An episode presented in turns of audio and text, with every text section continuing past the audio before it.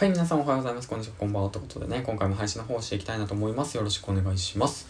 はい、ということでね、今回もヒマラヤの方針が、えーと、今回で4本目ですね。うん、4本目の投稿の方をしていきたいなと思います。よろしくお願いします。えーとですね、今回なんですけども、スタンド FM さんの方でライブ配信をしていて、でね、その質問等があったので、そちらの方についてね、あの、ヒマラヤでもね、同じように音声メディアをね、始めたての方たちがね、悩んでいることだと思うんで、その辺をね、シェアしていきたいなと思います。はい、ということでね、今回なんですけども、えーとですね、何を話せばランキング、じゃなくて何を話せば再生数が伸びますかっていうことについてなんですけども、そちらの方に話していきたいなと思うんですけども、うん。これは何を話すんじゃなくて誰が何を話すかっていうことになるわけなんですけどもだから何を話せばいいのかわからない。何を話したら再生数が伸びるんですかっていうことに関してはあの自分の経験談とか自分のあの体験談を話すのが一番いいのかなと思ってます。はい。うん。あの人それぞれなんですよね。再生数が伸びる伸びないは。うん、でその時の旬とかそのトークテーマとかトークの話題とかもあるんですけどもあの音声配信を初めてやり始める方あの同じような日本語言ったな今。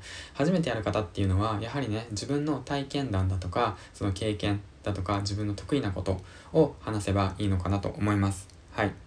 うん、そういったことをねコツコツコツコツと前をね、えー、と毎日配信していけばあの再生数はおのずと伸びていくと思いますはい。で、あとは、あの、その、再生したそのもの自体をね、しっかりと告知すること、そういったものがね、大切だなと思います。だから SNS を等を通してね、しっかりと告知してあげる。うん。で、話す内容は、あの、自分の体験談、経験談、そして今チャレンジしていること、そういったことをね、話すことがおすすめです。はい、ということでね、今回はスタンド FM の方でね、質問があったことをね、ヒマラの方で話してみました。うん。ということでね、スタンド FM さんでも同じようなことを話したいと思います。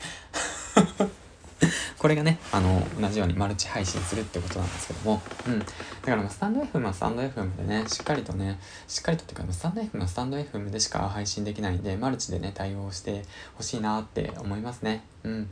まあ、そんな感じで、今回4本目の投稿でした。ではではではまた次回の放送でお会いしましょう。バイバーイ。